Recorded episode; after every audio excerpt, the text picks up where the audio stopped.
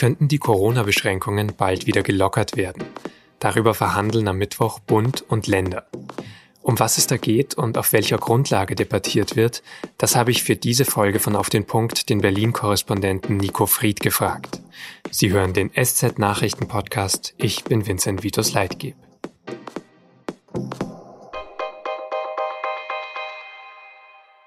In Österreich beginnt es an diesem Dienstag. Kleine Läden sowie Bau- und Gartenmärkte dürfen wieder öffnen.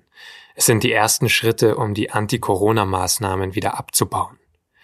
Auch in Deutschland gilt die jetzige Kontaktsperre nur noch bis Ende der Woche.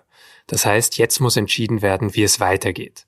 Viele Maßnahmen gegen das Coronavirus könnten einfach verlängert werden. Immer mehr Politikerinnen und Politiker fordern aber, dass es zumindest eine Perspektive auf Lockerungen so wie in Österreich gibt. Das hat auch Armin Laschet, Ministerpräsident in NRW, am Sonntag gesagt. Wir benötigen einen Fahrplan, der uns den Weg in eine verantwortungsvolle Normalität zeigt. In dieser schwierigen Lage versuchen Regierung und Opposition, Bund und Land, so viel wie möglich gemeinsam zu entscheiden. Klar ist, nichts wird, wie es war.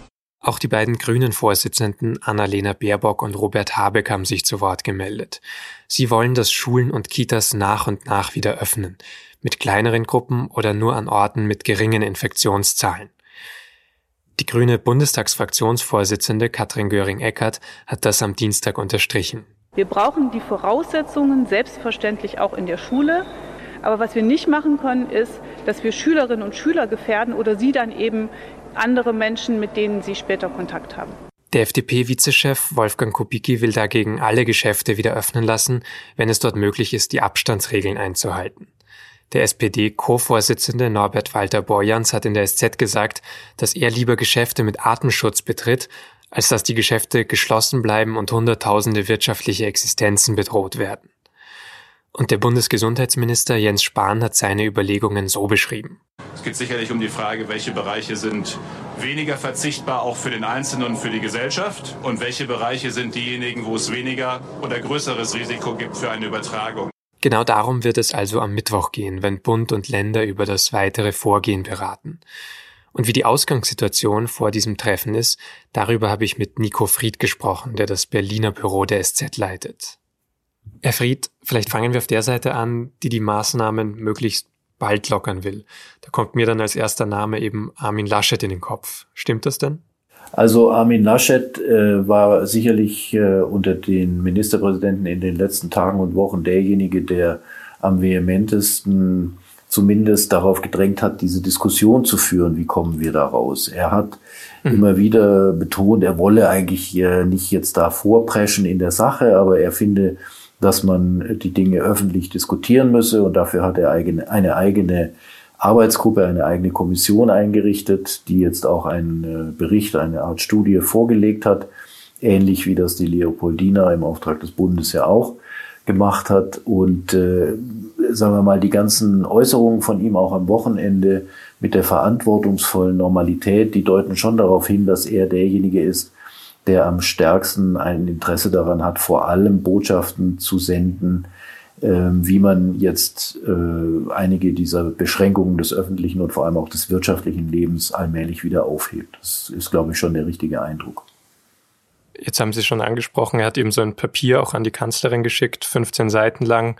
Es gab diese Stellungnahme der Leopoldina der Nationalen Wissenschaftsakademie. Was sind denn das für Papiere? Also worauf stützen die sich und was sagen die denn aus? Naja, beide, äh, sowohl das äh, aus Nordrhein-Westfalen wie auch das von der Leopoldina, sind Papiere, die ähm, von Wissenschaftlern aus verschiedenen Fachbereichen zusammen erarbeitet wurden. Man äh, will damit auch so ein bisschen wegkommen von einer rein virologischen oder epidemiologischen Betrachtung dieser Krise. Mhm. Welche Folgen haben eigentlich diese Einschränkungen. Da gibt es ja äh, die medizinischen, die sind offensichtlich, aber es gibt natürlich auch die wirtschaftlichen, die wir alle erleben. Und dann gibt es natürlich auch, ähm, wenn Sie so wollen, soziale und psychologische Folgenschäden. Da äh, richtet man das Augenmerk vor allem auf die Schulen und auf die Kinder und Jugendlichen. Das sind eigentlich mhm. Dinge, die jetzt in diesen beiden Studien durchaus auch in den Vordergrund gerückt werden gab es aber trotzdem einiges an Kritik an diesen Papieren. Es hieß dann so, die seien wenig nachvollziehbar, wissenschaftlich auch vor allem nicht. Können Sie diese Kritik nachvollziehen oder wurden die Studien dann einfach auch falsch interpretiert in diesen Reaktionen?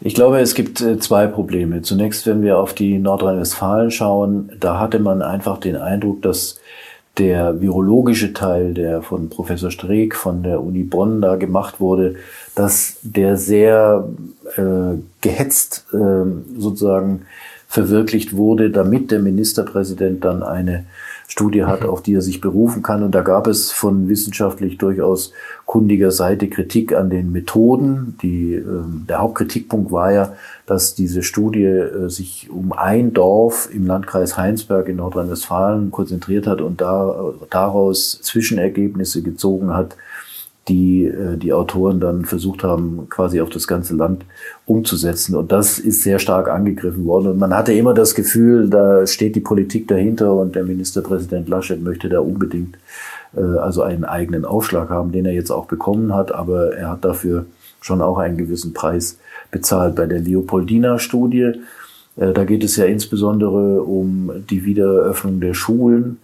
Da wird einerseits gesagt, die Grundschulen sollten wieder öffnen, aber die Kitas nicht. Und da stellt sich natürlich dann sofort auch die Frage, was heißt das für die Betreuungssituation von vielen Eltern und so weiter. Aber da würde ich sagen, das ist eine wissenschaftliche Vorlage, über die kann man jetzt diskutieren. Und ähm, so allgemein, wie ich manche Dinge in der Leopoldina-Studie finde, so richtig ist es doch auch, dass Wissenschaft sagt, wir stellen euch hier eine Studie und ihre Ergebnisse vor, aber wir geben keine abschließenden Empfehlungen oder Handlungsanweisungen, denn das ist nicht unsere Aufgabe, sondern das ist die Aufgabe der Politik, die ja dann für ihre Entscheidungen am Ende auch im äh, übertragenen Sinne den Kopf hinhalten muss. Jetzt haben Sie schon Herrn Laschet angesprochen, der da diese Studie unbedingt noch vorlegen wollte, so schnell wie möglich. Auf der anderen Seite gibt es Ministerpräsidenten wie Markus Söder in Bayern, die eher vorsichtiger diese Maßnahmen lockern wollen. Glauben Sie, da geht es immer um die Sache oder haben da einige Teilnehmer in der Runde auch eigene Motive, sich politisch zu profilieren zum Beispiel?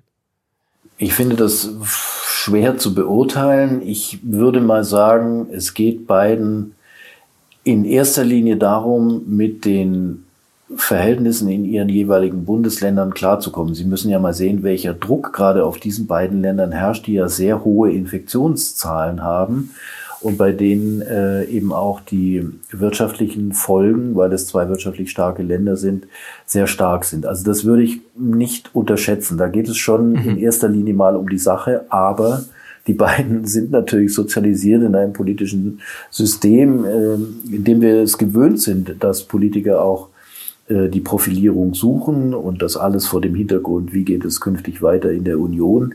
Aber, um mal ganz ehrlich zu sein, ich finde es auch nicht so schlimm, wie es teilweise gemacht wird. Ich meine, das sind demokratische Politiker, die müssen sich immer wieder dann auch mhm. einer Wahl stellen. Warum sollen die nicht auch ein gewisses Maß an Profilierung suchen? Wenn man das Gefühl hat, es wird zu einem Alleingang auch in der Sache, der die politische Profilierung wirklich auch über die Richtigkeit der Maßnahmen setzt, dann wird es echt problematisch. Mhm. Aber für was leben wir in einer Demokratie, so eingeschränkt sie im Moment ist, das wird natürlich jeder Politiker dann bei der nächsten, spätestens bei der nächsten Wahl auch zu spüren bekommen.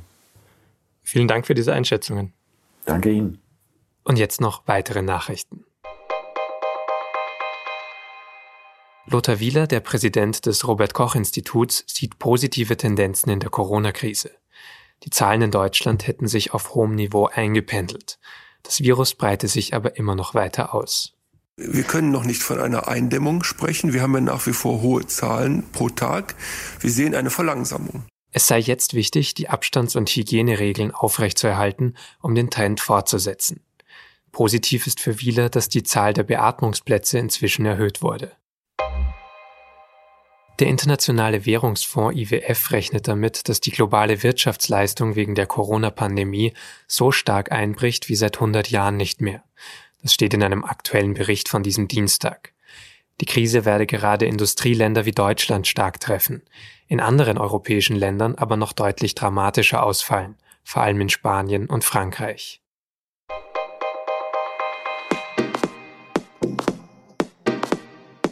Als die Corona-Pandemie Deutschland erreicht hat, haben einige Menschen Covid-19 noch mit der Grippe verglichen. Die meisten Experten haben aber schon damals gesagt, Covid-19 ist viel gefährlicher. Hat sich diese Einschätzung vielleicht verändert? Das wollte ein Hörer von Medizinredakteur Werner Bartens wissen. Ich glaube, inzwischen hat jeder gemerkt, dass wir es hier nicht mit einer normalen, in Anführungsstrichen, Grippe zu tun haben. Erstens ist die Infektiosität mindestens so hoch, vor allen Dingen sind aber die Krankheitsverläufe schwerer und wir sehen ja eben auch bei jüngeren und mittelalterlichen Menschen in anderen Ländern, dass die zum Teil schwer krank werden, intensivpflichtig werden oder sogar sterben, auch wenn es immer noch eine Erkrankung der zumeist Älteren ist. Außerdem haben wir die Grippe eine Impfung. Außerdem ist die Grippe saisonal beschränkt. Also es gibt gleich mehrere Gründe, warum das, womit wir es hier zu tun haben, dieses pandemische Geschehen weltweit eine größere Bedrohung und größere Gefahr ist als eine Grippe. Vielen Dank an Werner Bartens. Und Ihnen vielen Dank fürs Zuhören. Redaktionsschluss für diese Folge war 16 Uhr. Wenn Sie Anregungen und Kritik haben, schreiben Sie uns gerne eine Mail an podcast.sz.de. Wenn Sie an unserem kollektiven Corona-Tagebuch mitwirken wollen, schicken Sie uns gerne immer noch eine Sprachnachricht per WhatsApp und erzählen Sie uns, wie es Ihnen gerade geht. Mehr Infos zu unserem kollektiven Tagebuch finden Sie in den Shownotes dieser Folge. Bis zum nächsten Mal.